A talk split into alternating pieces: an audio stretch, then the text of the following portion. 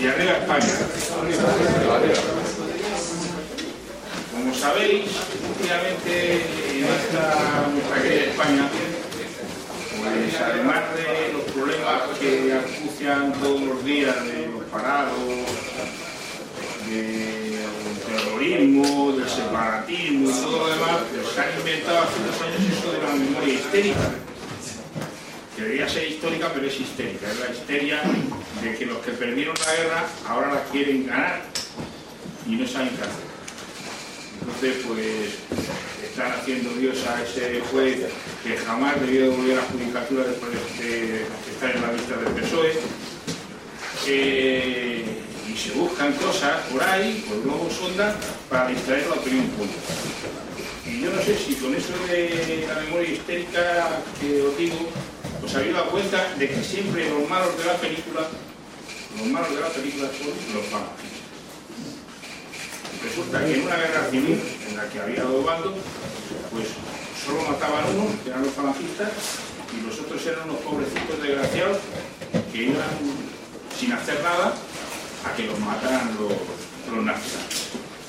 Esa es la historia que se está transmitiendo y de un símbolo que supongo que la idea era que fuera de integración, como era el Valle de los Caídos, y yo tuve la suerte de, visitar el mismo año que se inauguró, en el año 59, y ya se habían trasladado allí los restos de, José Antonio, pues allí, que yo sepa, hay caídos de ambos bandos. Lo preside una cruz, una cruz creo yo que no sea ningún símbolo de guerra, más bien todo lo contrario, un símbolo de paz y de redención. Pues a pesar de eso, me molesta mucho. Y hoy tenemos aquí a Carlos Taco, que yo sé que es un erudito en el tema, que nos va a contar pues, lo que representa la historia de ese lugar, que para nosotros es un lugar de culto, porque ahí está enterrado un torturador, que están enterrados allí muchos que cayeron por España. Al decir que cayeron por España, vamos a incluir que todos cayeron por España, porque algunos de los que caían decían caían diciendo iba a Rusia, pero bueno, vamos a suponer que todos cayeron por España. Pero también les debe molestar mucho y entonces se han propuesto cargarse. Eh, al hilo de esta persecución que se está estableciendo mediática contra la falange, y cuando digo la falange me refiero a toda la falange en global, eh, los camaradas de, de, la falange de Silva van a hacer el sábado una manifestación. Una manifestación a que se convoca sobre todo a los falangistas, sin apellido. Porque el lema es orgullosos de nuestra historia falangista. Y yo creo que si cualquiera de los que estamos aquí no estuviéramos orgullosos de nuestra historia falangista, pues no estaríamos aquí. Entonces, pues os digo que en la medida que podáis, pues acompañéis esa manifestación que se ha pedido el oportuno permiso. Y bueno, pues, últimamente la delegación del gobierno hace cosas un poco arbitrarias, como poner una multa de 6.000 euros porque el transcurso de la marcha no se hizo en opinión de la delegación del gobierno como ellos querían. Pero todo forma parte de, este acoso y derribo lo nuestro, que ya sabéis que ahora también están pidiendo por ahí que se legalice todo el grupo falangistas y todo lo demás. Yo de todas maneras pienso que es mejor que ladren, porque así cabalgaremos. Y a ver si así, con esos ladridos, conseguimos que todos nos pongamos un poquito juntos y caminemos todos hacia el mismo lado, que sería lo, lo deseado. Pero que en contra de lo que es mi, costumbre, me he un poco más y nada, únicamente advertiros que el próximo sábado 24 de abril es el aniversario del nacimiento de José Antonio Primo de Rivera. Y como es de costumbre, en esta casa el, habrá una misa, aquí mismo en este salón de actos, a las 12 de la mañana. En acción de gracias por José Antonio. Y luego, pues habrá la entrega de unidades correspondientes, os lo digo para que pueda asistir, pues que, lo conozcáis. Y nada más cedo la palabra a Luis y a Carlos, pues muchas gracias por estar aquí con nosotros. Pues nada, con vuestro permiso. Camaradas, amigos, tenemos la suerte y el honor de hacer hoy la presentación en nuestra tribuna José Antonio de un falangista miembro de esta hermandad al que conozco hace ya 32 años, que son los transcurridos desde que entré a formar parte de la falange local de San Lorenzo del Escorial, donde mucho antes ya militaba Carlos Darco. En aquella formidable unidad de empoderamiento falangista que contaba por entonces con más de 100 afiliados, a quienes dirigía con mano firme y bondad infinita un hombre recio y de noble corazón, el inolvidable para los falangistas de San Lorenzo del Escorial, Gonzalo Fernández Allí tuve la oportunidad de vivir y de comprobar la ilusión, la fe y la alegría con la que sentía la falange una militancia sin rencores ni resentimientos contra nadie, ni de dentro ni de fuera. Sin complicados pliegues que distinguieran diferencias de objetivos entre los miembros de nuestras filas. Es probable que el limpio aire de la Sierra de Guadarrama contribuyera a mantenernos sanos de cuerpo y de mente. En definitiva, un grupo formado por jóvenes y veteranos, pero donde los primeros marcaban el paso que era, ante todo, el prestar sus servicios sin reservas, el trabajo bien hecho y estar presentes a diario en la vida de su pueblo. Así era el ambiente donde conocía Carlos Ibáñez, que os aseguro es falangista desde que nació en San Lorenzo del Escorial, aunque luego sus padres lo llevaron a vivir y crecer alrededor del risco de la Nava del Valle de los Campos, donde según cuenta no vio jamás por parte alguna a los sicarios de la represión falangista, y allí continuó viviendo hasta 1976, año del fallecimiento de su padre. Carlos cursó sus estudios de la licenciatura de Derecho en la Agustiniana Universidad María Cristina y en la madrileña Complutense en años de intensa actividad política, cuando la transición hizo concluir para unos y comenzar para otros el baile político de máscaras de nuestra territorial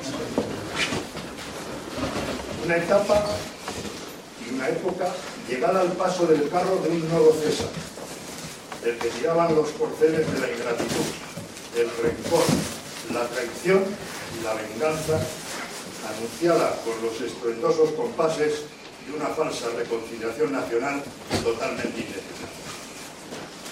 Ya veremos si aquellos polvos, por lo que está lloviendo, no habrán formado ya el lodazal del que solo se sale por la puerta del mundo. Terminada la carrera, Zarco tendrá el privilegio de continuar vinculado a su pueblo, trabajando en su actividad profesional como miembro del Patrimonio Nacional, nada más y nada menos que en el Monasterio de San Lorenzo del Escorial. En consecuencia, con sus responsabilidades laborales, es poseedor de un rico anecdotario protagonizado por los más encopetados miembros de la sociedad española y dignatarios de la misma en los actos que se celebran en el monasterio o en alguna visita al Valle de Por lo tanto, hay muy pocas personas en el mundo que puedan hablar con más rigor y conocimiento de causa de Carlos Zarco sobre el, pasado y el presente del auténtico monumento de reconciliación nacional que representan la cruz, los cuatro evangelistas, la piedad, la basílica y los enterramientos del Valle de los Caídos. Y ese privilegio que tiene Carlos también lo tenía el falangismo, aunque hasta ahora no lo supiera. Aprovechando la oportunidad que me da su presentación, quiero dedicar a Carlos el recuerdo a su hermano Jesús Mario, un camarada que es un impresionante ejemplo de pasmosa entereza y superación de la adversidad desde muy joven hasta hoy. Gracias a su fe, y al temple de una familia que conoce muy bien lo que supone vivir clavados en sus convicciones, sin retroceder ni doblar ante el enemigo cualquiera que sea su forma. Ejemplo también de lo que digo es el caso de Julián Zarco Cuevas, tío abuelo de Carlos, beatificado en Roma el 28 de octubre de 2007, junto con los otros 97 agustinos asesinados por los rojos en Paracuellos del Jarama en 1936. De aquellos, 63 pertenecían a la comunidad agustiniana del monasterio de San Lorenzo del Escorial, de la que formaba parte Julián Zarco, como bibliotecario del inmenso legado atesorado de la biblioteca del monasterio y acreedor por sus espléndidos trabajos sobre este y sobre nuestra historia, de la notable distinción de ser miembro de la Academia de la Historia y de la Spanish Society, entre otros méritos. Como tantos otros, ¿por qué fueron asesinados aquellos abusos? ¿Por ser miembros de una comunidad sacerdotal católica? ¿Por ser fascistas? ¿O por ambos, ambas cuestiones a la vez? Aprendamos a conocer, reflexionar, comprender y amar nuestra propia historia. Sepamos los falangistas que nuestros actuales enemigos de siempre, llámense ahora Jiménez Villarejo, Berzosa, Zarrías, Méndez, Toxo, los de la ceja, o Rodríguez Zapatero, para demostrarnos su odio, no se entretienen en hacernos finísimas distinciones entre José Antonianos, ramiristas, jonsistas, edillistas, franquistas, etcétera, etcétera, a la hora de meternos en el mismo bombo con su ley de memoria histórica. Como en los viejos tiempos memorizados, para ellos y para sus propósitos, todos somos lo mismo, o sea, fascistas. Carlos, puedes tener la seguridad que los asistentes a tu charla estamos impacientes por escucharte y conocer la última hora de los iconoclastas, izquierdas y derechas, sobre el Valle de los Caídos. Supongo que el posterior coloquio será muestra elocuente. Te agradecemos de verdad que dedicamos tu atención habiendo aceptado el venir a esta tribuna y añadir que además de mi personal agradecimiento, no hace falta ya que lo transmitas, se lo digo a ti, a tu esposa Beatriz, también camisa azul, y a tus hijos, y salud. Nada más.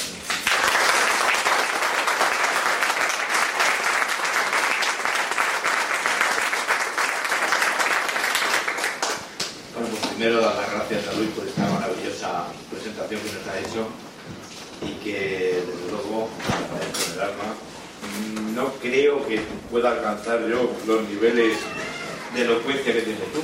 Bueno, vamos a intentar hablaros sobre todo de, del Valle de los Caídos, que es algo, algo que tengo muy cerca y que, siempre, pienso en ello. Y supongo que, que todos vosotros, porque todos tenemos un ratito de corazón en el Valle de los Caídos. Bueno, pues pasamos a hablar un poquito del Valle de los Caídos. Cuando Luis López Novelle me propuso hablar claro simplemente qué está ocurriendo en el Valle de los Caídos, por supuesto que no solo no le puso ninguna pega, sino que además me hacía mucha ilusión el poder contar qué es lo que está pasando con el monumento que alberga los restos de quien movió mi vida de juventud y creó los pilares ideológicos de todo lo que han sido estos mis primeros 50 años. Porque para mí el falangismo es una forma de vida que impregna todos los momentos y hechos del discurrir por esta España, que como en los años 30 sigue sin gustarnos y por eso la amamos. Pero antes de que estas ideas, pensamientos o forma de vida apareciesen en mi cabeza, ya lo había hecho el Valle de los Caídos. Porque el día 1 de abril de 1959 se inauguraba el y mi padre y con él toda la familia nos trasladamos a vivir allí. Y desde esa fecha hasta febrero de 1976, cuando mi padre falleció, fue no solo el monumento que todos conocemos, sino también mi casa, el lugar donde pasé una niñez y adolescencia feliz, que han hecho del mismo un lugar entrañable y cercano, donde me escapo en cuanto puedo con mi familia a pasar el día entre sus bosques de pinos o de hayas, sus riachuelos y sus fuentes, junto a sus recuerdos imborrables. Visito amigos y conocidos que todavía allí viven como frailes o como legos y simples trabajadores y con quienes mantengo una relación más o menos cercana. Por todas estas cosas, como podéis comprender, los problemas que se están produciendo en los últimos tiempos me han hecho seguir de cerca, o más de cerca si es posible, la repercusión que está teniendo la ley de memoria histórica en el Valle de los Caídos. Es de decir que nunca me ha dejado lo suficiente como para desvincularme del Valle de los Caídos y no estar influenciado por mi pasado. Pero esto me ha permitido conocer el valle a lo largo de su pequeña historia, ya que mi trabajo se desarrolla, como ha dicho Luis, en el mismo término municipal, San Lorenzo del Escorial, y en el organismo que gestiona y administra el mismo, el Consejo de Administración del Patrimonio Nacional. Así pues, me gustaría haceros una pequeña crónica de lo que yo conocí y que poco a poco se ha ido desvirtuando, de cómo jugué siendo niño con los hijos de quienes habían trabajado siendo presos en las obras de construcción del Valle de los Caídos y que ahora eran trabajadores del Patrimonio Nacional. Cómo íbamos a la escuela en la que enseñaba el maestro, que igualmente había trabajado como preso en el mismo, y cómo nos curaba el mismo médico que había atendido a los presos y que hasta entonces se había encontrado en la misma situación recluso. Tras la reconciliación, porque para todos la finalización de las obras había sido eso, todos eran trabajadores del patrimonio nacional, sin distinción, sin historias. El hijo del guardia civil, el del médico, el del carpintero, el del administrativo. Todos, por lo menos los niños, no conocíamos el pasado ni nos importaba. Éramos lo que durante muchos años hemos sido todos, simplemente españoles.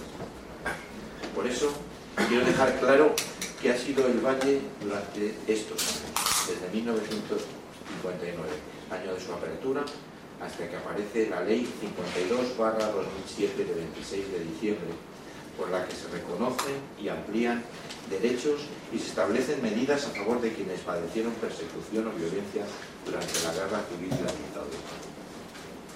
Dicha ley se compone de 22 artículos, 8 disposiciones adicionales, una disposición derogatoria y dos disposiciones finales. Concretamente, el artículo 16 hace referencia al Valle de los Caídos voy a leer textualmente lo que dice sobre el Valle de los Caídos esta ley. Es cortito. Primero, el Valle de los Caídos se regirá estrictamente por las normas aplicables con carácter general a los lugares de culto y a los cementerios públicos. En su punto segundo podemos ver, en ningún lugar del recinto podrán llevarse a cabo actos de naturaleza política, ni exaltadores de la guerra civil, de sus protagonistas o del franquismo. Y finalmente, en su disposición adicional sexta, leemos, la Fundación Gestora del Valle de los Caídos incluirá entre sus objetivos honrar y rehabilitar la memoria de todas las personas fallecidas a consecuencia de la Guerra Civil de 1936 a 1939 y de la represión política que la siguió con objeto de profundizar en el conocimiento de este periodo histórico y de los valores constitucionales. Asimismo, fomentará las aspiraciones de reconciliación y convivencia que hay en nuestra sociedad. Todo ello con plena a lo dispuesto en el anterior artículo 18. Bueno, pero no os voy a dar una paliza jurídica sobre esta ley. Simplemente os leeré la norma concreta y continuaremos con los orígenes del Valle de los Caídos. Porque si no, imaginaros que después de lo que os he leído aquí, de lo que muchos que no hayáis leído os habéis asustado, ¿eh? pues ¿qué os iba a contar sobre la ley? Pues no, no os voy a contar sobre la ley. Os voy a contar cuáles son las consecuencias de lo que os acabo de leer y de lo que realmente ocurre en el Valle de los Caídos. Ha ocurrido ¿eh? y ocurrirá de aquí en adelante. Bien, así comencemos con la historia del Valle de los Caídos. Y comencemos por el decreto de 1 de abril de 1940 en él podemos leer, es precioso. Yo cuando lo leí me, dejó impresionado la descripción que hace este, este, este Real Decreto. Leo que es necesario que las piedras que se levanten tengan la grandeza de los monumentos antiguos, que desafíen el tiempo y el olvido y que constituyan lugar de meditación y reposo en que las generaciones futuras rindan tributo y admiración a los que les legaron una España mejor. Desde luego es una descripción magnífica. ¿eh? Y en esa descripción se describe lo que ha sido el Valle de los Caídos. Voy a pormenorizar, si me sale, lo que acabo de leer en este pequeño par.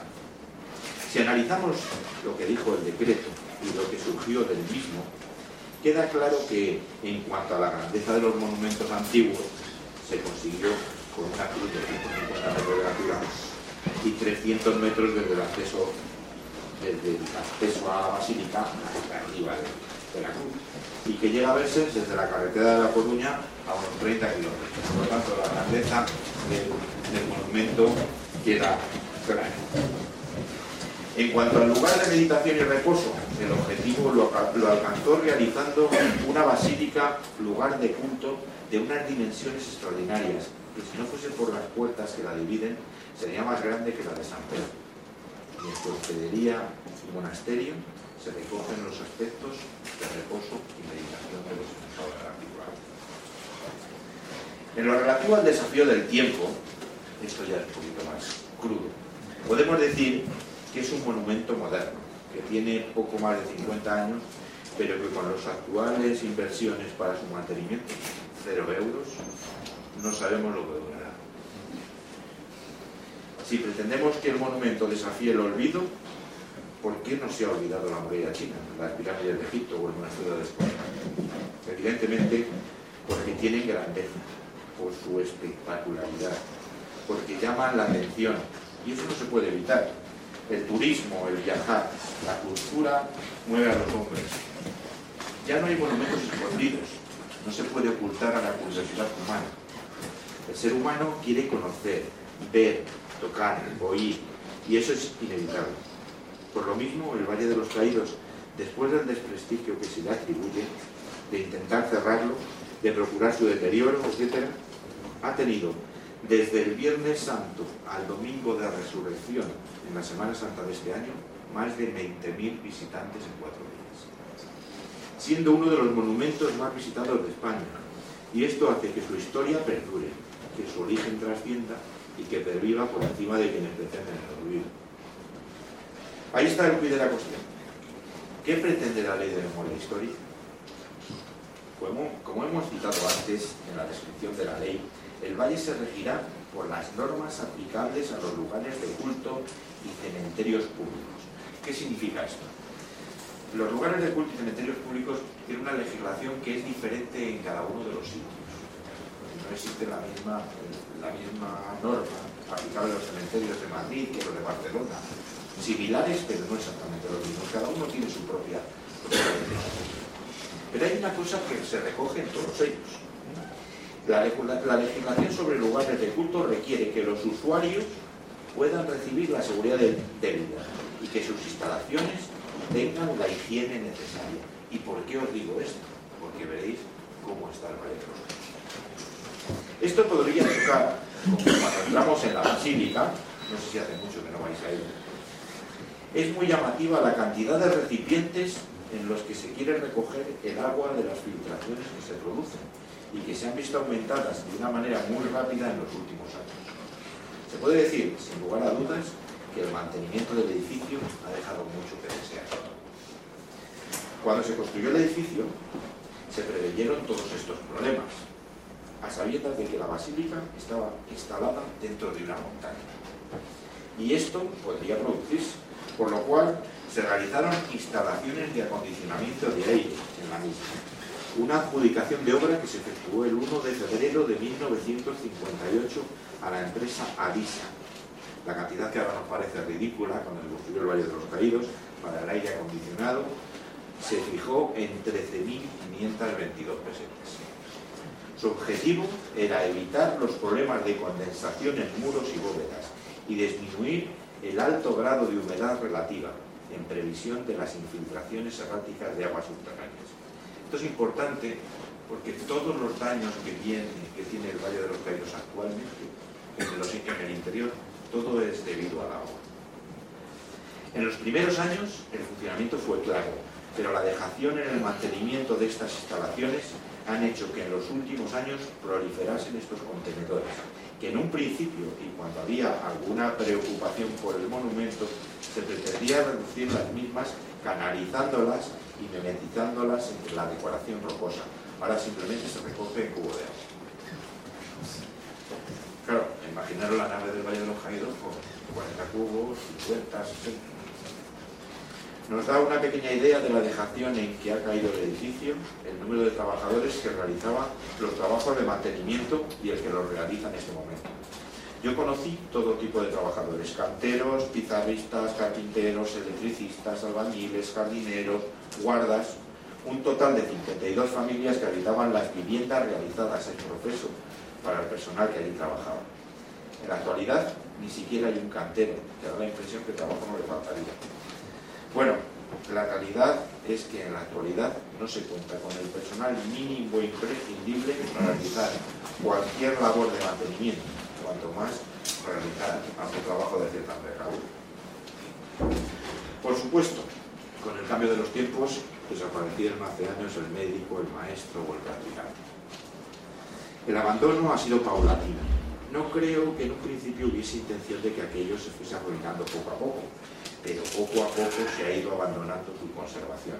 Caídas de bóvedas yesos en la parte conventual, la causa de las goteras en la abadía y la hospedería, la dejación y el abandono en las viviendas de los empleados, donde muchas de ellas ya no reúnen las condiciones de habitabilidad, abandono de las zonas de servicios turísticos, cafeterías, restaurantes, tiendas, etc.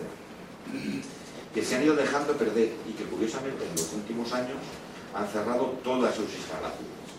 El turismo no ha abandonado el Valle de los Caídos, continúa siendo un lugar conocido y demandado por el turismo extranjero. Continúa entre las rutas de las agencias turísticas más importantes.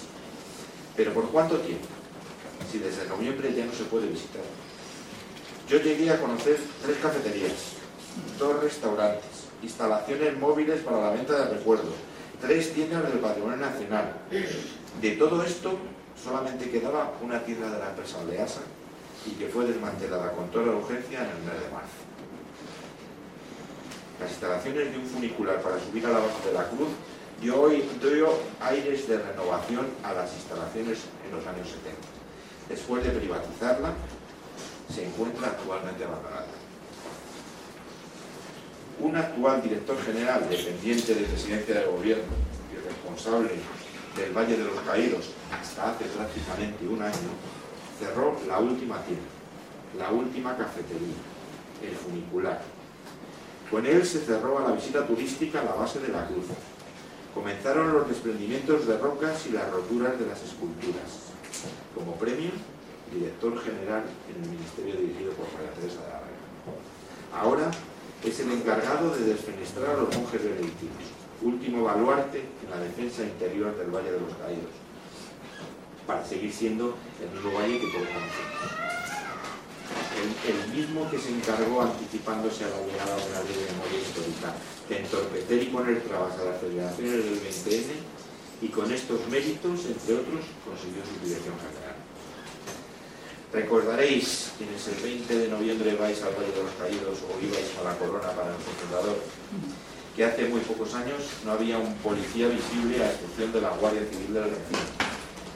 Desde que dicho señor se hizo cargo del Valle de los Caídos, comenzaron a aparecer los antidisturbios para controlar lo que nunca había hecho falta. Porque con más o menos fuerza nunca, y digo nunca, ha habido que lamentar hechos que por su gravedad precisaron la actuación de los mismos. Pero estas acciones, estos gastos, estas manifestaciones de poder policial no son gratuitas. Quieren dejar claro quién manda y hacer demostración de. Desde ellas se está diciendo al ciudadano que se precisa la policía para controlar las acciones del fascismo. Y así se criminaliza a los mismos y a la vez al Valle de los Caídos, sus refugios. Sin duda, una forma premeditada de actuar. Se ha ido aumentando la presión cada 20 de noviembre. Y no se pretendía con ello evitar nada, sino incitar, tensionar. Si te producen disturbios, es más fácil llegar al cierre definitivo del valle. Y con ello lograrán olvidar que una vez hubo un pueblo que intentó vivir en paz y poner fin a una guerra. Y que a pesar de existir vencedores y vencidos, como todas, Se intentaba una reconciliación que, como los últimos hechos han dejado claro, no se ha conseguido. Y ahora se quiere ganar una guerra que se perdió hace mucho tiempo.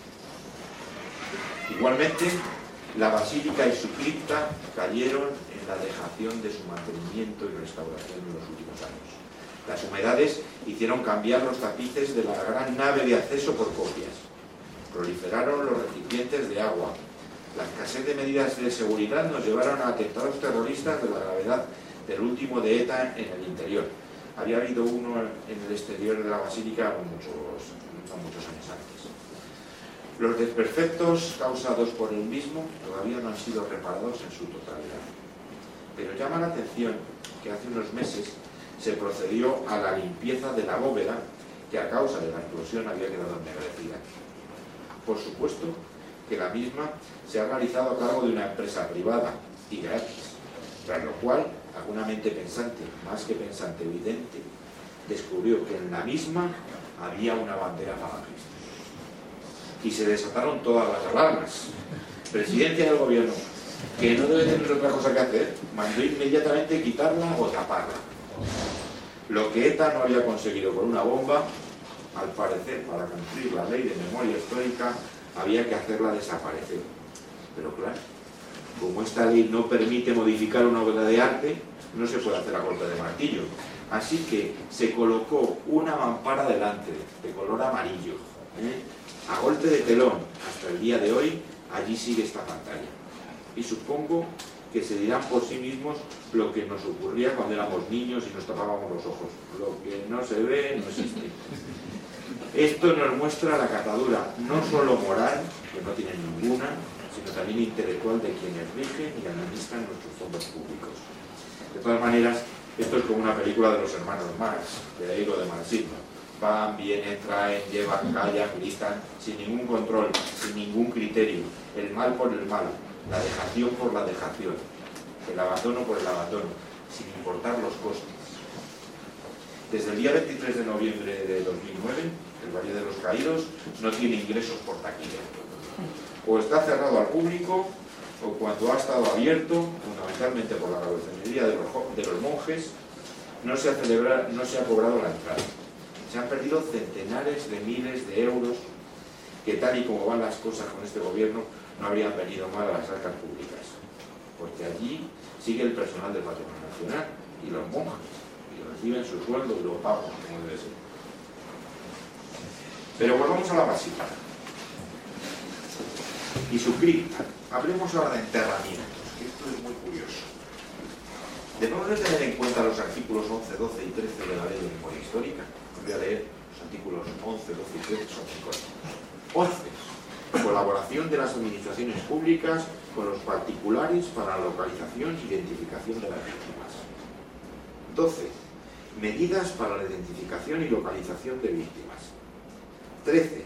Autorizaciones administrativas para actividades de localización e identificación. Bueno, esto lo que nos viene a decir es que cualquiera podría pedir buscar familia y que le identifique. vamos a la película de CSI y vemos lo que hay que hacer con cada una de las personas ¿eh? para poder identificar que es mi familiar. Nosotros lo hemos tenido más fácil en Paracuellos hacerlo mucho tiempo, no lo hemos hecho, allí sigue cada uno en su sitio y en las fosas. Bueno, pues aquí el Valle de Cifras ha sido y es increíble. En la era de las matemáticas, los ordenadores y la exactitud, se ha mantenido todo lo contrario, a fin de fomentar los intereses de este gobierno, que si por algo se ha caracterizado es por la ambigüedad, Hoy blanco, mañana negro, hoy grande, mañana pequeño. ¿Qué más da un millón de muertos? Otros tantos enterrados en el valle, 10.000 presos en sus obras y miles de muertos por las condiciones inhumanas y los accidentes. Bueno, el resultado real es 35.000 enterrados, 250 trabajadores reclusos que iban incluso al cine al escorial y 14 de ellos fallecieron en accidentes de. Y ahí las cifras que por mucho que han aumentado pero eso da igual. Lo importante ya está en camino. La victoria en la guerra 75 años después. No importa que se intentase la reconciliación, la paz por el final. No debe quedar nada que nos recuerde que fueron derrotados, porque ellos provocaron la derrota y no se dan cuenta que la historia no se puede distorsionar. Perdón, se puede distorsionar, incluso cambiar, pero no se la puede hacer desaparecer. El coloso de Rodas o el faro de Alejandría desaparecieron, pero si estoy hablando de ellos es porque detrás de ellos hay una historia que los empuja hacia el futuro. Igual pasará con el Valle de los Caídos. Las pirámides de Egipto se construyeron por esclavos de ahí Bueno, pero el valle no son las pirámides de Egipto. Y así continúa cerrado sin turistas, sin instalaciones para los mismos, sin tiendas, ni cafeterías, ni restaurantes, y lo que esto conlleva en relación de puestos de trabajo en un país con 5 millones de parados. Y todo porque alguien dijo, no me gusta. Pero volviendo al tema, cuando se pretende aplicar la legislación de cementerios y los artículos antes citados con exhumaciones, reconocimientos, análisis, traslados, deberemos asegurarnos de que el muerto es con toda certeza y con su integridad el buscado. ¿Y esto sería posible en el Valle de los Caídos? Imaginaos que digamos que ese es mi muerto, me lo llevo y luego resulta que es un fascista. Y el pobre que habían enterrado no era que yo me tenía que llevar a casa. Bueno, como iba diciendo, no digo que en algunos casos no se pudiera realizar. Y cuando digo realizar me refiero físicamente. Pero en muchos casos esto no sería posible. Y no me estoy refiriendo al estado en que llegaron al valle, sino al que el abandono sufrido por el monumento afecta también a todos El abandono ha sido tan grande en proporciones que si se puede decir que hay daños importantes en el mismo, imagínense lo que ha pasado con gran parte de los restos de sus moradores eternos. Todo lo que uno pueda imaginar se queda en nada al lado de la más cruda realidad y relacionado, y relacionado con tiempos recientes y democráticos. La dejación y el abandono, la ignorancia y la desidia han hecho de una gran obra un monumento lleno de despropósitos y de aquellos polvos, como dijo Luis, vienen ahora estos lobos. Entre los años 80 y 90, las humedades de las que constantemente os he estado hablando afectaron también a los lugares de enterramiento. Los columbarios son las zonas donde se tienen depositados los restos. Estos depósitos se fueron inundando poco a poco por las filtraciones con las humedades, las cajas que estaban tiradas unas sobre otras se pudrieron. Y por tanto se amontonaron mezclaron los restos, que después, sin ningún rigor, se volvieron a introducir en cajas nuevas. ¿Y cómo ahora sabemos a quién es quién? Cada caja puede haber tres tibias, dos cabezas. Imaginar lo que, fue, aquí. La idea, la idea inicial no fue el hacer un cementerio donde cada uno tuviera su lugar, donde cada muerto recibiese la visita de su familia y rezase junto a su tumba, como es habitual en un cementerio, sino crear un gran monumento funerario, el recuerdo de un hecho histórico pero tangible, y que este fuera un templo para que todo el pueblo pudiese rendir culto por el sufragio de las almas de quienes le legaron una España mejor. Pero además, donde se estudiase algo tan doloroso como una guerra civil y eso es lo que ahora hemos perdido, algo que se quiere cambiar. Para ello, también se creó un centro de estudios sociales, ahora desaparecido, pero sin duda, si lo que se pretende es cambiar la historia, y nada ha sido como nos ha contado, desde luego, lo que tiene que desaparecer es todo vestigio de ello, y el principal, sin duda, es el Valle de los Caídos. Pero esto no se hace con el solo abandono con no preocuparse por su mantenimiento y evitar que la gente lo visite. Hasta ahora, como ya os he indicado, todo ha sido contraproducente. Pues lo que se ha conseguido es más publicidad. Y el refrán que dice, lo importante es que se hable de uno, que sea malo, en este caso tiene toda la razón. Más publicidad es igual a más visitantes. Y el Valle de los Caídos está más en boca que todo el mundo que nunca. La persecución que el gobierno actual tiene contra el monumento no deja indiferente a nadie, porque ya no solo es la dejación que viene de lejos. Los gobiernos anteriores, el UCD, PSOE, PP, aunque lo trataron con indiferencia, nunca faltaron al respeto que merece un lugar de culto, una obra de arte y un centro turístico de primer orden, que aunque solo fuera por los ingresos merecería algún miramiento. El gobierno actual, de una manera clara, tanto desde el punto de vista burocrático, legislativo, turístico, económico e incluso religioso, está entorpeciendo su funcionamiento, creando normas que imposibilitan su actividad normal, tanto por el cierre al público que provoca su inactividad turística, como amenazando a la comunidad religiosa para que abandone su monasterio. Y por tanto, su actividad religiosa y cultural se ha creado el clima necesario para, cuando menos, preocupar a tantos españoles que ven en el Valle de los Caídos un lugar inolvidable, impresionante y, sin duda, luz imperecedera de algo que, por mucho que se empeñen, está desaparecer. Porque el Valle de los Caídos no es solo todo esto de lo que os he hablado, sino que además es arte, arquitectura, forja, pintura, cerámica, escultura y todo tipo de artes decorativas. En resumen, parte de la vida del pueblo, España. En los últimos días hemos tenido noticias del Valle de los Caídos unidas a la actividad que está realizando el Patrimonio Nacional para el desmontaje de la escultura de la piedad. Escultura realizada por Juan de Ábalos y que corona el pórtico de entrada de la basílica. Su deterioro es relativamente reciente y quedó de manifiesto cuando un trozo del brazo del Cristo yacente se desprendió sobre la puerta, no causando desgracias personales entre el turismo. Esto hizo sonar la voz de alarma en cuanto a la conservación de las esculturas que manifestaba un grave deterioro y que así había sido denunciado por los trabajadores del centro, llegando a cerrarse la base de la cruz por los desprendimientos continuos de piedras en las esculturas de los evangelistas realizados por el mismo escultor. Pero por la piedad se manifestó un interés especial, tanto por la Fundación Juan de Ábalos como por los defensores del Valle de los Caídos los primeros muy preocupados porque su desmontaje pudiese ocasionar daños irreparables. Los segundos porque esto supone la clausura de la única entrada que permitía el acceso a la Basílica del Turismo General y que ha acabado por cerrar. Asistimos a una reunión con los herederos del artista y miembros de la Fundación Juan de Ábalos, quienes manifestaron su oposición absoluta a dicho desmontaje pues según ellos esto ocasionaría su pérdida irreparable, asegurándonos que llevarían a los tribunales a los responsables de esta insensatez, en palabras textuales. Pero la posterior reunión con los directivos del Patrimonio Nacional, el sábado pasado, les ha llevado a cambiar de opinión, integrándose en el equipo que llevará a cabo la tropelía. Sabemos a ciencia cierta que la única necesidad de desmontar la escultura está basada en el cierre del recinto que comenzó con la preparación de los trámites burocráticos y terminará con la desmontación de dichas culturas.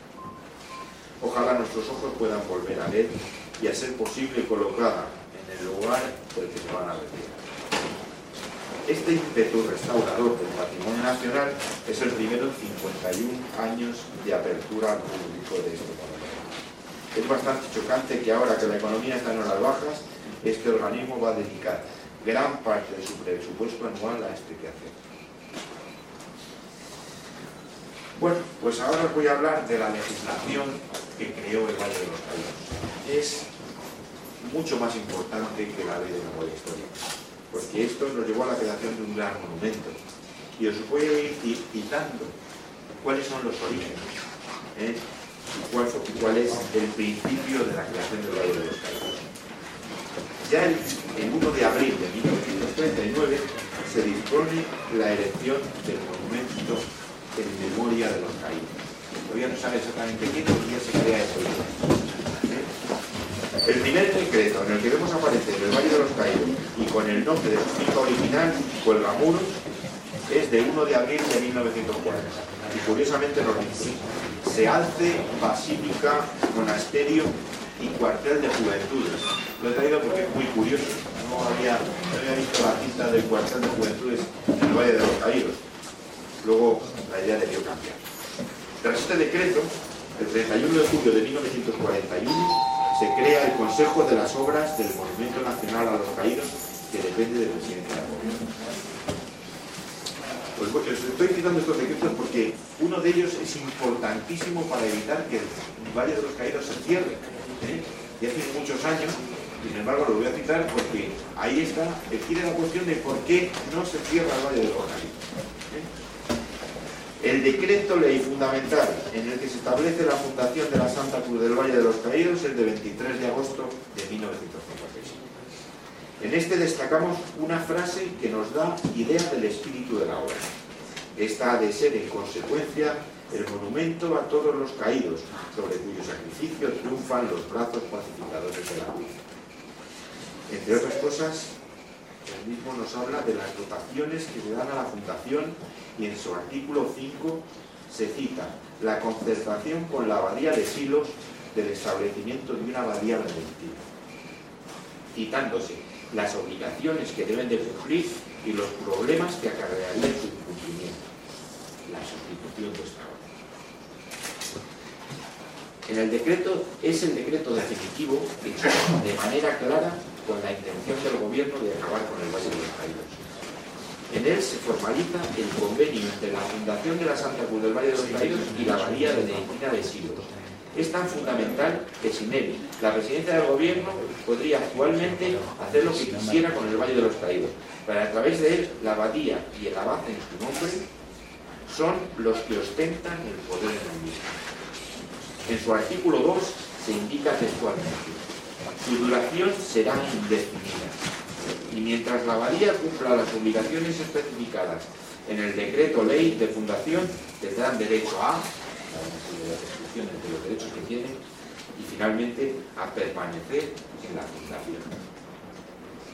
La labor de los benedictinos en el Valle de los Caídos es y ha sido fundamental. Toda fundación de este tipo a lo largo de la historia de la vieja Europa que se exprese tiene tras de sí una orden religiosa que la sostiene y se ocupa de que esta y se ocupa de que esta perviva. En los años que llevo trabajando en Patrimonio Nacional he tenido la oportunidad de tratar con distintas órdenes religiosas que mantienen vivo el espíritu cristiano que marca la fundación de un monasterio. Así el Escorial, en un principio fue una fundación jerónima, cuando estos fueron expulsados en 1837, el monasterio cayó en el abandono más absoluto, hasta que una nueva orden, los agustinos, ocuparon su lugar, que le devolvieron a la vida. Y así ha ido ocurriendo con las distintas fundaciones reales que pertenecen a este organismo las descalzas reales, el monasterio de la Encarnación, las huelgas de Burgos o Santa Clara de Tordesillas. Sus monjes y monjas son los que hacen de ellos algo vivo y el gobierno lo sabe. Por ello, una de las premisas del gobierno y por tanto de sus enviados era conseguir que los benedictinos volvieran a su casa madre, el monasterio de Silos. Si esto hubiese sido así, el Valle de los Caídos en poco tiempo habría visto su se les ha presionado, insultado, incluso tratado con la inquina que el gobierno ha considerado necesaria para más. Los monjes del valle han precisado la ayuda de sus hermanos jerónimos de Montserrat, curioso, para que a través de su ascendiente en la política catalana han conseguido que los partidos catalanes presionen sobre la continuidad de los benedictinos en el Valle de los Caídos. Pero lo fundamental ha sido la fuerza con que su abad, Anselmo Álvarez, cuyo padre está incluido entre los 35 partidos del monumento, ha manifestado para soportar toda clase de oprobos. Quiero leeros cómo se expresa este monje, cómo se expresaba el 14 de septiembre del 2009, ya después de conocer la ley de memoria histórica, cuando ya las presiones eran importantes, y nos, y nos dice Hasta estas alturas del Valle de Cuelvamuros ha estado llegando la resonancia de todos los acontecimientos vividos en estos años por nuestra nación, así como los juicios vertidos en sentidos tan contrapuestos sobre la significación de este lugar. Ha sido una marea a veces sirviente, pero aquietada y como absorbida por la densa quietud que lo fue. Precisamente, es impresión general entre los visitantes del valle la fuerte sensación de paz y sosiego que se experimenta en este rincón del Guadalajara. El silencio, la naturaleza y la espiritualidad ambientales se consideran por todos una de sus riquezas más apreciadas. Si alguna vez llegara la hora de tener que lamentar decisiones irreparables, una de las más sensibles sería la liquidación de este entorno de cultura y humanismo espirituales. En este marco los acontecimientos se perciben bajo otra dimensión, no urgida por apremios o intimidaciones, sino desde la serenidad y la percepción directa de la realidad. Se ha preguntado qué es lo que está en la génesis del valle. Sin duda, algo más noble que cuanto se ha afirmado tantas veces. El valle no es un monumento a una victoria, aunque esté en su origen, sino la memoria de la convulsión sufrida en la convivencia nacional. En el memorial de las víctimas que hermanos de patria y estirpe debían reposar bajo las mismas bóvedas y recibir los mismos sufragios. La voluntad de reconciliación se impuso sobre cualquier otra consideración. Todos los documentos fundacionales del Valle reiteran un propósito que estuvo guiado por el más elevado sentido de unidad y hermandad entre los españoles, sobre cuyo sacrificio triunfen los brazos pacificadores de la cruz. Es el que dice el decreto del 27 de agosto. Esta propuesta reconciliadora fue planteada en los únicos términos en que entonces y en cualquier momento resultaba viable, la que nos permite situarnos por encima de ideas e intereses excluyentes, interponiendo los símbolos primarios de la concordia entre quienes ya no están en trincheras opuestas, sino en presencia del mismo juez y padre. La pacificación a la que el Valle convoca no es tanto la de un general victorioso, como la que señala en la cruz el lugar donde se rubricó la armonía, de los hombres con Dios y entre sí. Parece claro lo que nos dice el padre Abad. Continúa diciendo. Cada año los monjes celebran un funeral por todos los caídos, como culminación de sus sufragios diarios. Es un acto de exclusivo sentido religioso y abierto a todos. Nos proponemos y así siga siendo. La memoria litúrgica correspondiente a los aniversarios coincidentes de Francisco Franco y Don Antonio Primo de Rivera tendrán lugar durante la misa conventual los días 20 a la misma hora. El valle encierra un significado permanente como emblema de las grandezas y contraste de las aventuras y desventuras de nosotros mismos. Este trozo de nuestra historia común debe ser preservado para las generaciones futuras como cualquier otro de los que han dejado entre nosotros huellas propias, inseparables de nuestra historia colectiva. El concurso que se les ha solicitado lo han prestado siempre con una entera libertad de espíritu, como condición inexcusable de su autonomía, hablando de los. Y de por eso no han tenido que renunciar a nada que pertenecía a la institución eclesial y monástica.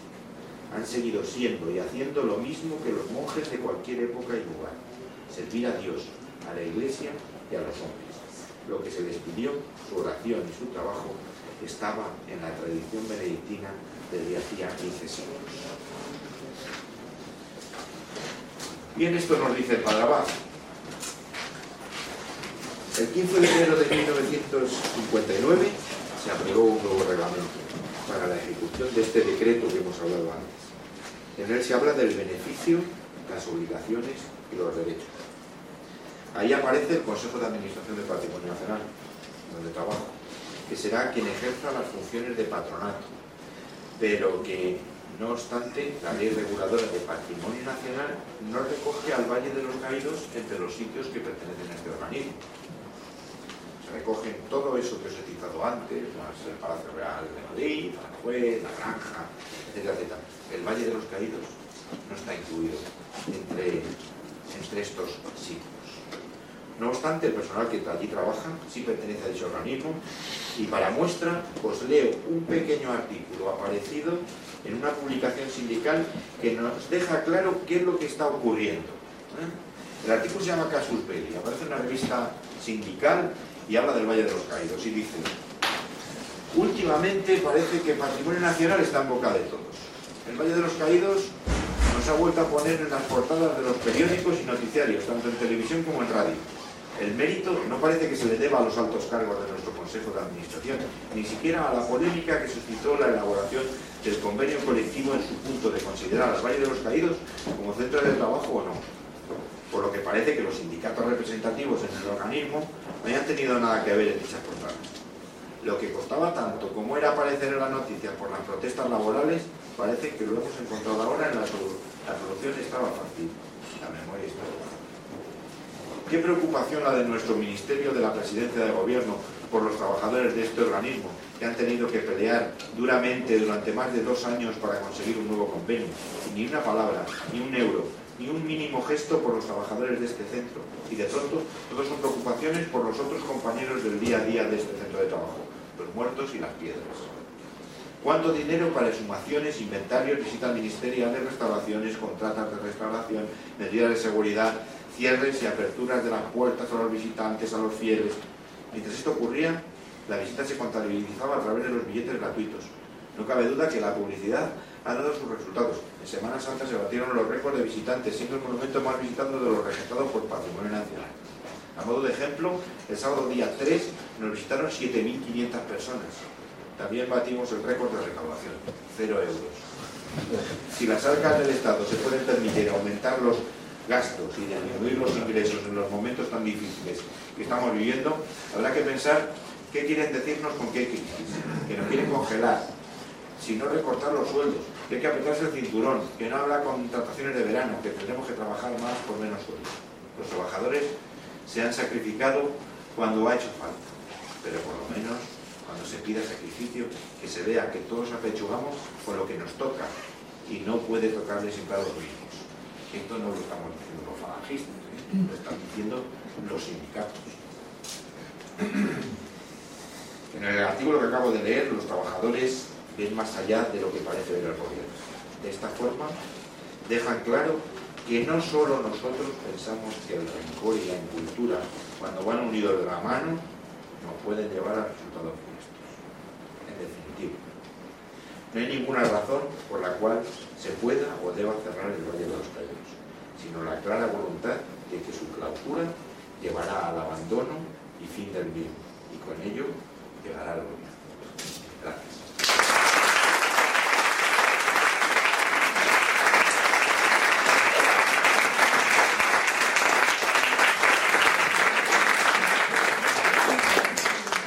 Bueno, llegado este momento, y como es con- costumbre en todas las charlas, pues se abre el momento del coloquio. Tenéis la palabra vosotros. Nadie. Eh, Técnicamente, Por ¿quién son los dueños del Valle de los Caídos? Pues en el patrimonio es el Estado. Mm, eh, en- efectivamente, el decreto nos hablaba de presidencia del gobierno. Cuando, cuando se firma el decreto del 57, es Carrero Blanco el y que está en la presidencia, no entonces en la, en presidencia del gobierno, pero sí en el ministerio de la presidencia. Y entonces, en principio, el Valle de los, Caídos depende ¿eh? de presidencia del gobierno. Patrimonio Nacional simplemente lo explota. O sea, no, no dentro de la ley de patrimonio nacional no figura este monumento. Entonces, patrimonio nacional no es quien tiene a su cargo el BIC, simplemente lo que tiene es su explotación. O sea que legalmente, legalmente es un organismo autónomo, un patronato, y en el que tenemos muy claro que según la ley, ¿eh? tanto el personal administrativo como el personal obrero, como el personal que trabaja allí, dependen directamente de la base. Patrimonio Nacional, exclusivamente tiene que ayudar a la paz en lo que le solicita y aportarle las necesidades que tanto la orden como el funcionamiento del Valle de los Caídos exijan. Pero no el, patri- el patrimonio nacional, como hemos dicho, eh, queda fuera, sí que lo regenta y vemos que las restauraciones y la labor que está realizando allí de explotación, eh, porque, por ejemplo, lo que económicamente se gane o se pierda no se ingresa en el patrimonio nacional, sino que se ingresa directamente en las arcas públicas. El patrimonio nacional es un organismo que tiene un presupuesto y vive de ese presupuesto. Todo lo que, se saca a diario, ¿eh? de las taquillas, de las compras, etcétera, se ingresa directamente en las arcas públicas. Todo esto que os he dicho que se está perdiendo, lo estamos perdiendo todo, no está perdiendo el patrimonio nacional, porque él no hace utilización de los ingresos que recibe. Pero directamente, patrimonio nacional no es el propietario, podemos decir, del Valle de los Caídos. Es más, recogemos la ley de patrimonio nacional, recogemos los bienes que regenta patrimonio nacional y en ellos no aparece nunca el Valle de los Caídos. Incluso dice la ley que se podrían aportar nuevos, nuevos centros, ¿eh? Y así se ha hecho con el monasterio de Yuste hace dos años. ¿eh? El monasterio de Yuste decide la, eh, Extremadura, la Junta de Extremadura, y ya no quiere llevarlo, y entonces hace una cesión a Patrimonio Nacional, el Consejo de Administración se reúne, acepta esa cesión, ¿eh? y entonces eh, se integra entre los bienes del Patrimonio Nacional y aparecerá, se hará un mes y aparecerá en la ley. Pero el Valle de los Caídos es algo que es que expresamente ¿eh? se evitó recoger en la ley del patrimonio nacional como perteneciente a estos. Únicamente depende directamente del zapatero. Depende directamente de Zapatero. Es más, el patrimonio nacional depende directamente del presidente del gobierno. ¿eh? Es distinto, porque tiene unos, ca- unos cauces, esto es un cauce absolutamente. Sí, sí, es- sería directo, aunque el patrimonio nacional lo está pero luego el Valle, por lo que yo sé, fue financiado con los eh, con, con tres tipos de fondos. Una parte que dio la orden religiosas, otros que fue el dinero que dieron los nacionales para la causa nacional, que no se gastó, y Franco decidió al Valle de los Caídos, y eh, otra parte la dieron, si no me equivoco, eh, constructoras, digamos, afines al régimen que colaboraron y la Lotería y la Nacional. lotería. Sí, de cierta forma, el, sí, tiene, sí tiene dueños porque sí hay gente que lo ha pagado. Probablemente algunos de los más mayores que estén aquí lo hayan pagado. Con lo cual, yo siempre me planteo la duda que si es una cosa que no tiene dueño, que claro, la dictadura de Franco era una dictadura y se quedó con algo que una gente con nombres y apellidos había dado dinero. Porque era una dictadura y los dictadores, como todos sabemos, hacen lo que les da la gana.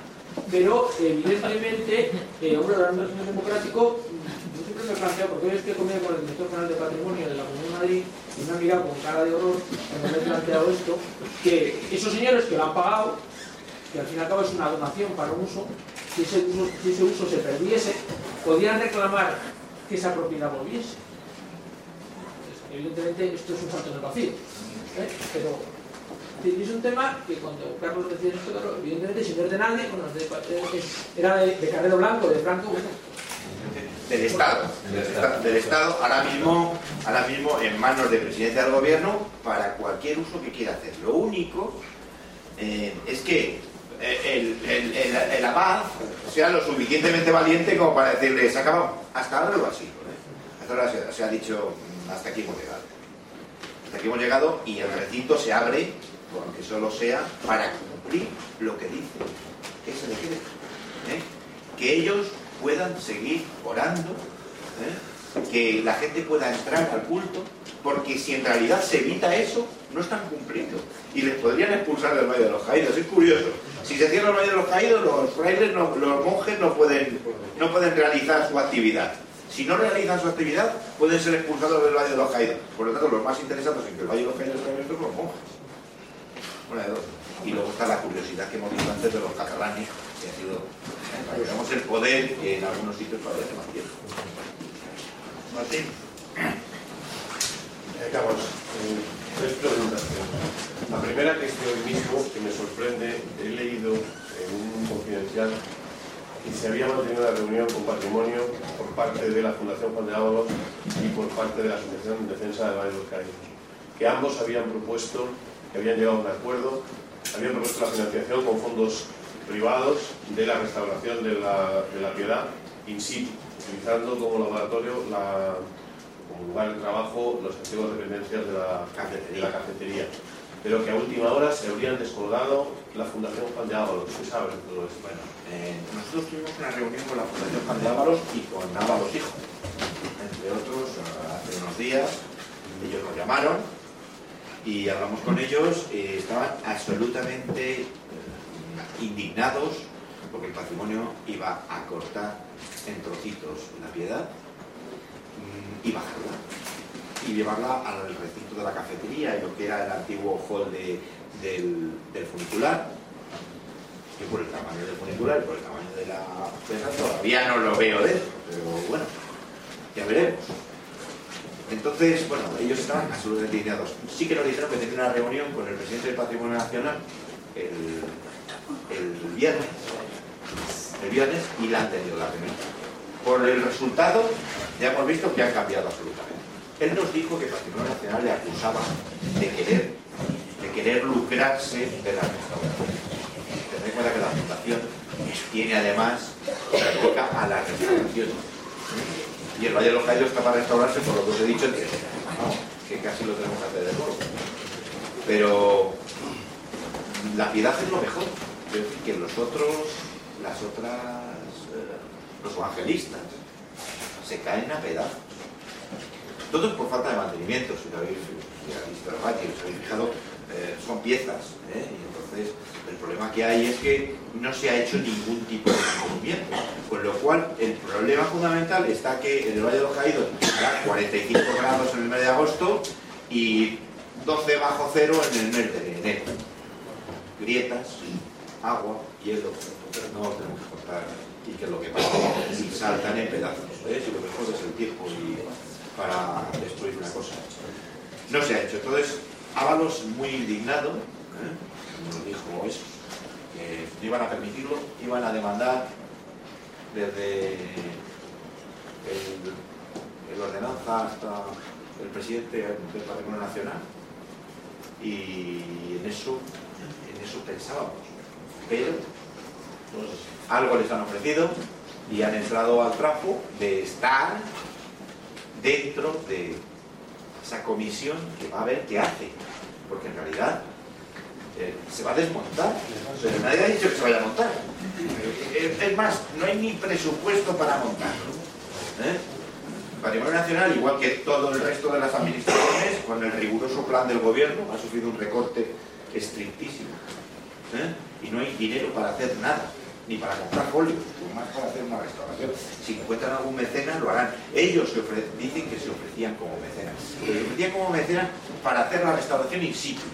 ¿eh? O sea, arriba, montar un andamio ¿eh?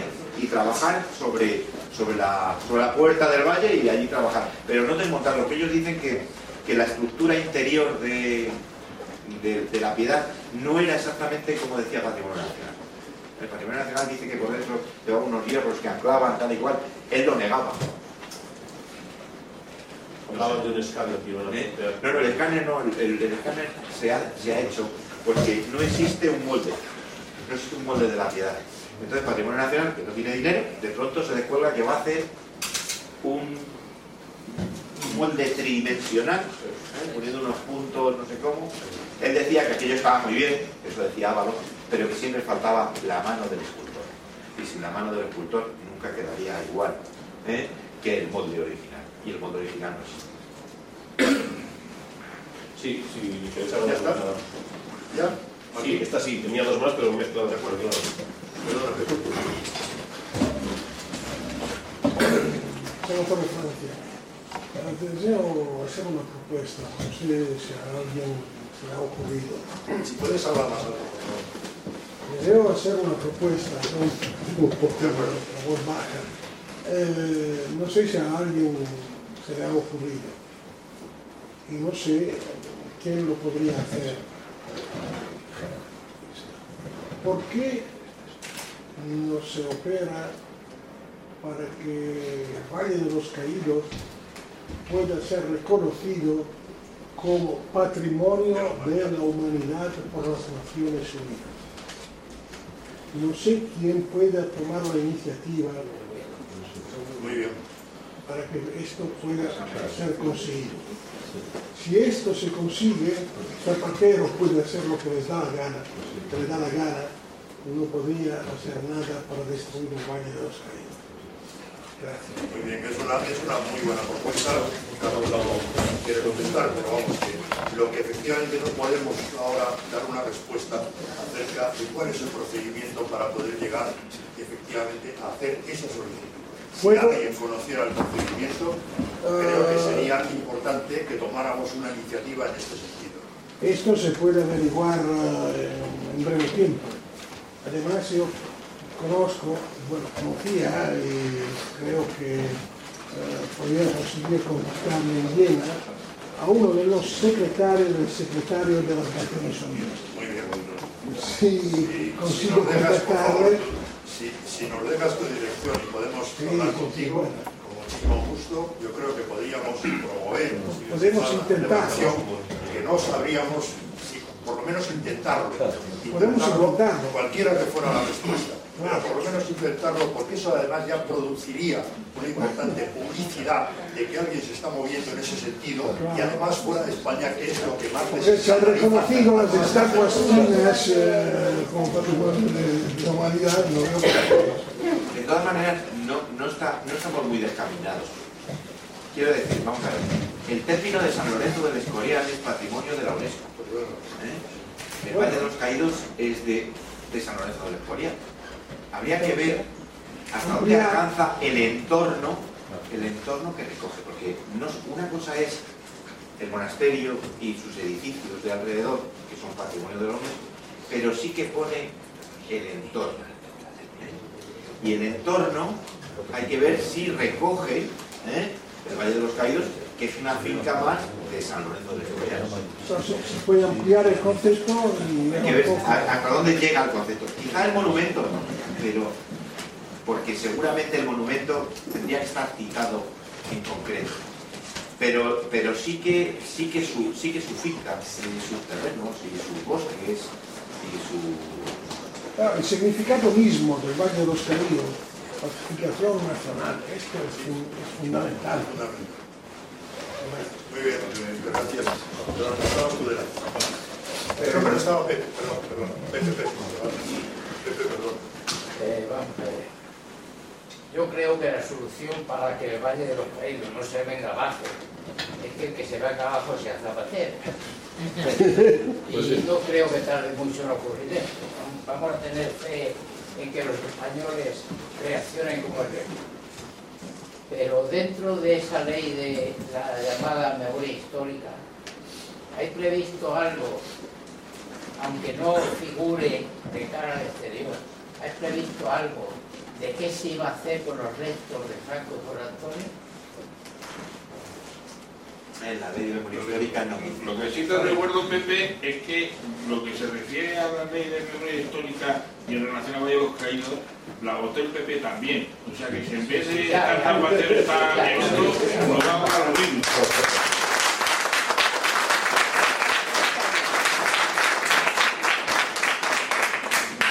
Son primos hermanos. Con respecto a lo que se comentó de sistemas. Respecto a lo que se comentó antes de la reunión del viernes pasado en patrimonio, creo que la conclusión que de ahí salió, y lo digo, el testimonio puedo asegurar de bastante primera mano, es que los engaños y, el trato que tuvo Patrimonio Nacional el- con el señor Juan de Ábalos y con las otras dos personas que iban asistentes a la reunión fue absolutamente decir, otra cosa es las mentiras y falsedades que ABC demostró al día siguiente en un artículo de Carlota Fulminaria. Artículo que creo que mañana sale por lo menos parcialmente, parcialmente suavizado. Eh, la cuestión es que Patrimonio Nacional en el montaje de la piedad no tiene una licencia de obra. Patrimonio Nacional necesita, como cualquiera, como para alquilar un taller, que de cualquier caso necesita una licencia de obra que no ha presentado. Solamente se habló en esa reunión de un desmontaje de la piedad. No se ha hablado en ningún momento de los plazos necesarios, coste de la obra, etcétera, etcétera. Y sobre todo, que es lo que más nos puede importar a nosotros, no se ha hablado de, un, eh, de una reubicación de la piedra en su sitio.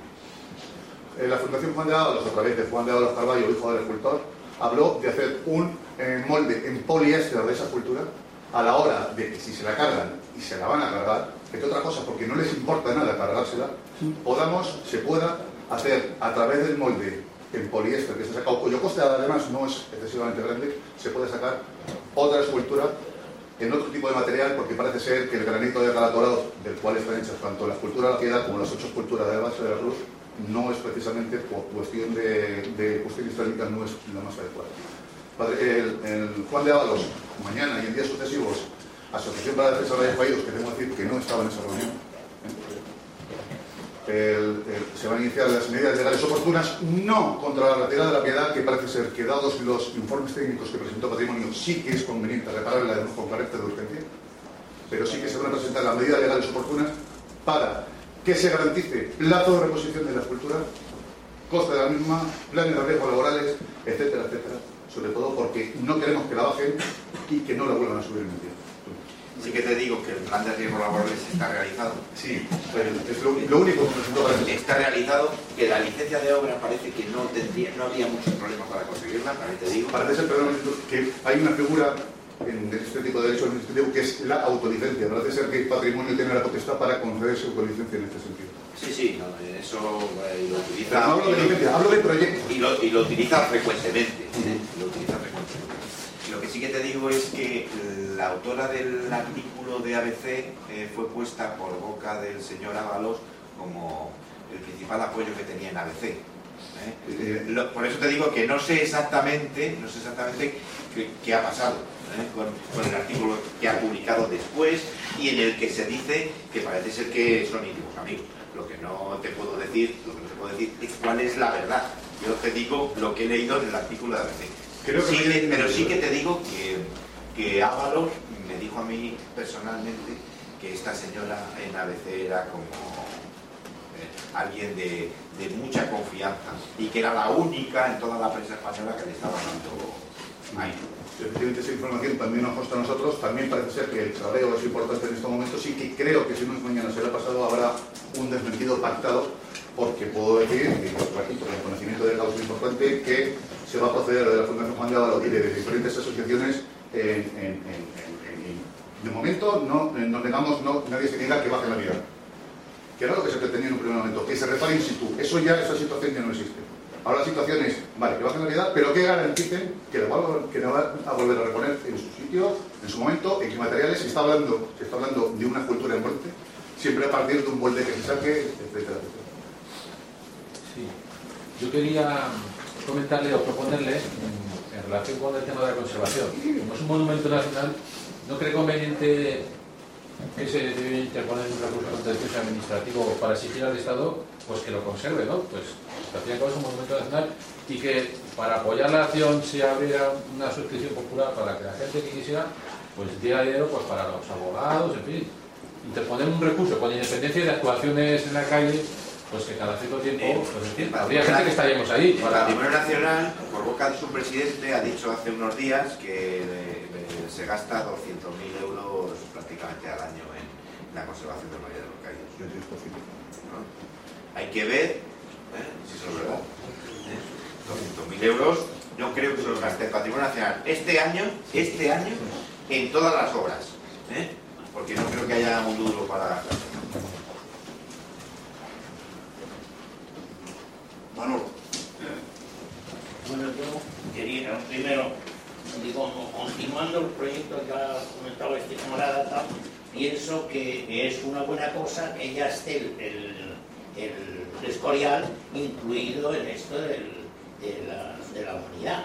Y claro, no es muy difícil el que por gestiones importantes, como es lógico, que hagan una, ampliación como aclaración o incorporación a ese proyecto inicial o a esa declaración en su día del Valle o sea, del Escorial como un apéndice de la, incluyendo el Valle de los. Creo que eso es mucho más fácil que no que hubiera que iniciar el procedimiento e incluirlo, o sea, de nuevo.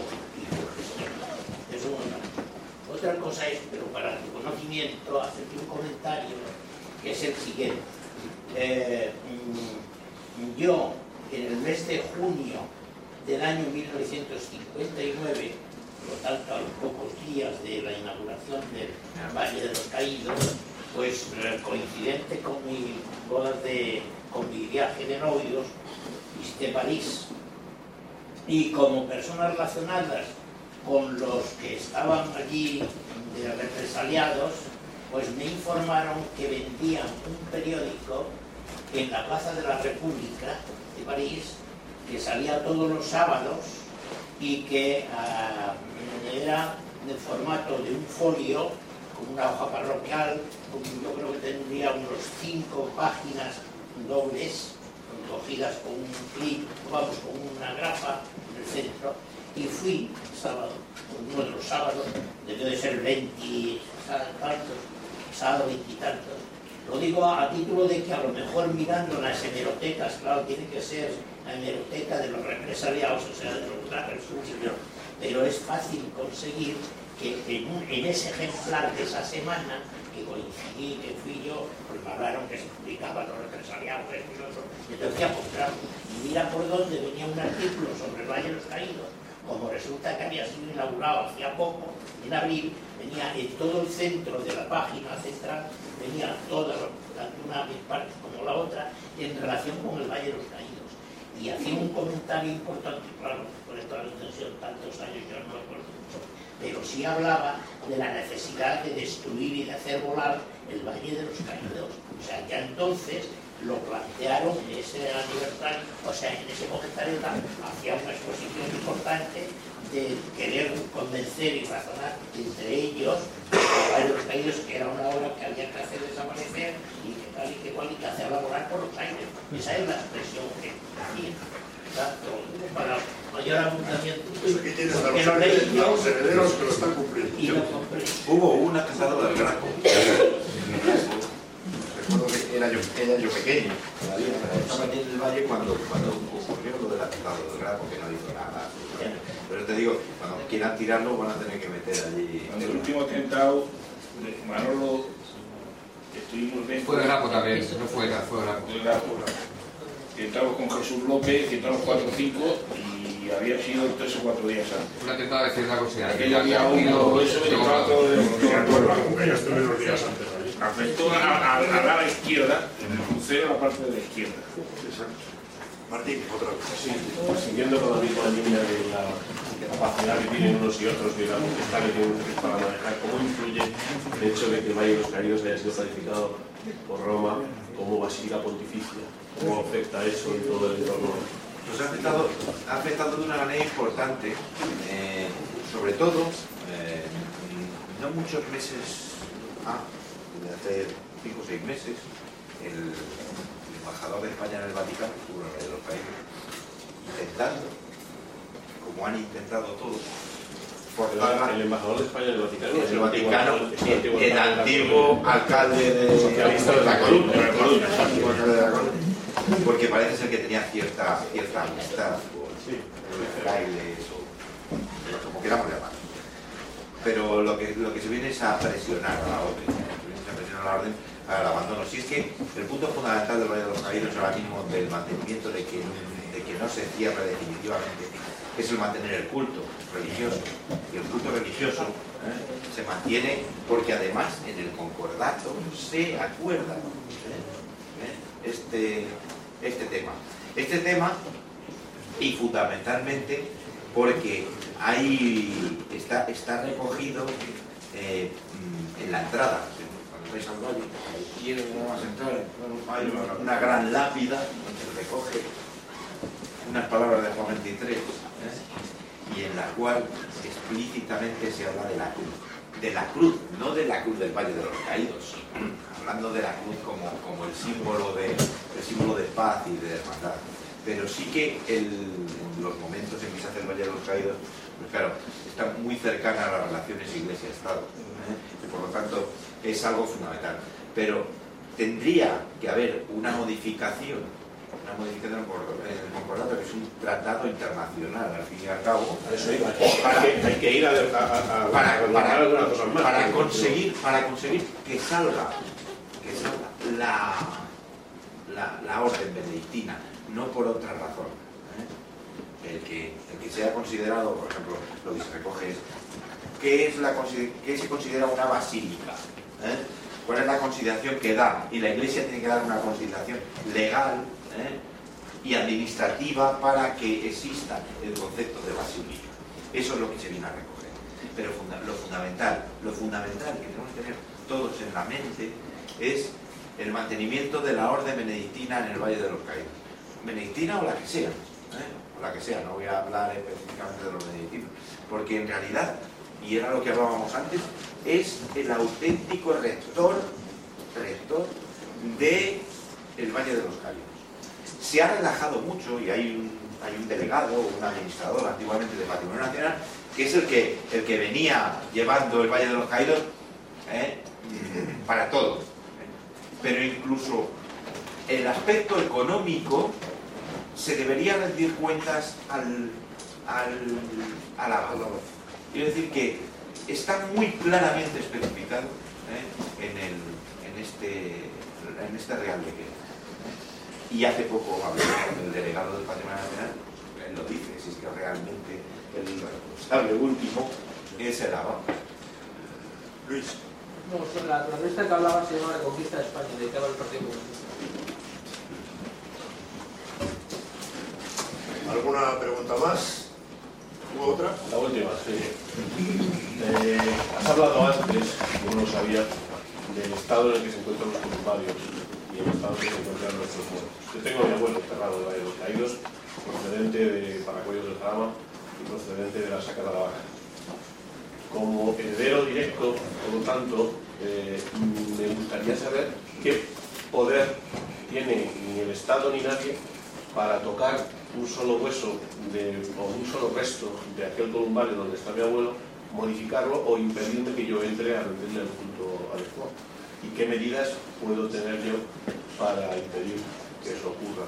Yo y cualquiera de los otros 35.000 que están ahí. Claro, pues evidentemente el derecho a tocarlo nada. Estará especificado pues, en la misma ley de cementerios y en la misma ley que cómo se pueden hacer las exhumaciones y cómo se... ¿Cómo se hizo? Hecho está.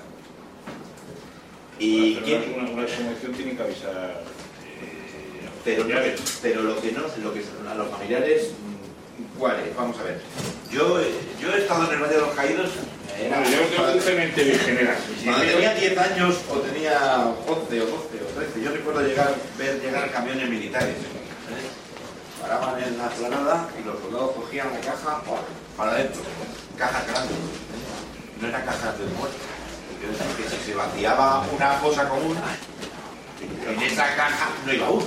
Iban tres, cinco, lo que Sí, sea. pero lo que quiero decir es que a mí no me importa identificarlos en la actualidad. Considero que está, junto con el resto de sus camaradas de fosa, e incluso junto con ese monumento a la reconciliación, con los otros que se pegaron allí y que hicieron lo que supuestamente hoy tendría que haber sido España. No me importa eso. Yo no tengo tanto interés como Garzón ni como ninguno de estos en identificar exactamente qué tibia era la de, la de mi querido abuelo, si fuera. Lo que sí tengo interés es que aquello, el conjunto de aquellos restos, el conjunto de aquellos huesos todos fundidos de gente que se dejó la piel y la sangre en el, conflicto, eh, no sea maltratado, no sea vituperado, no sea desplazado sin mi consentimiento, o no me sean prohibidas las visitas, o no me sea prohibido el, culto, y eso no sé al amparo de qué puedo, mm, eh, de qué legislación o de qué, de qué puedo hacer, interponer o intervenir para que, independientemente de lo artístico, independientemente de lo oculto, independientemente de, tal, de cómo hacemos aquellos que tenemos además acreditado el, Martín, yo, yo creo que voy a responder por Carlos. Yo creo que el ejercicio de ese derecho nadie te lo puede impedir. El problema que lógicamente no es de este foro, la pero quizá tú hayas puesto el dedo en la llaga de una de las acciones que, con- que convendría empezar a ejecutar ya, pero no solamente por ti, sino por muchos de los otros que tienen enterrados allí, que están enterrados allí.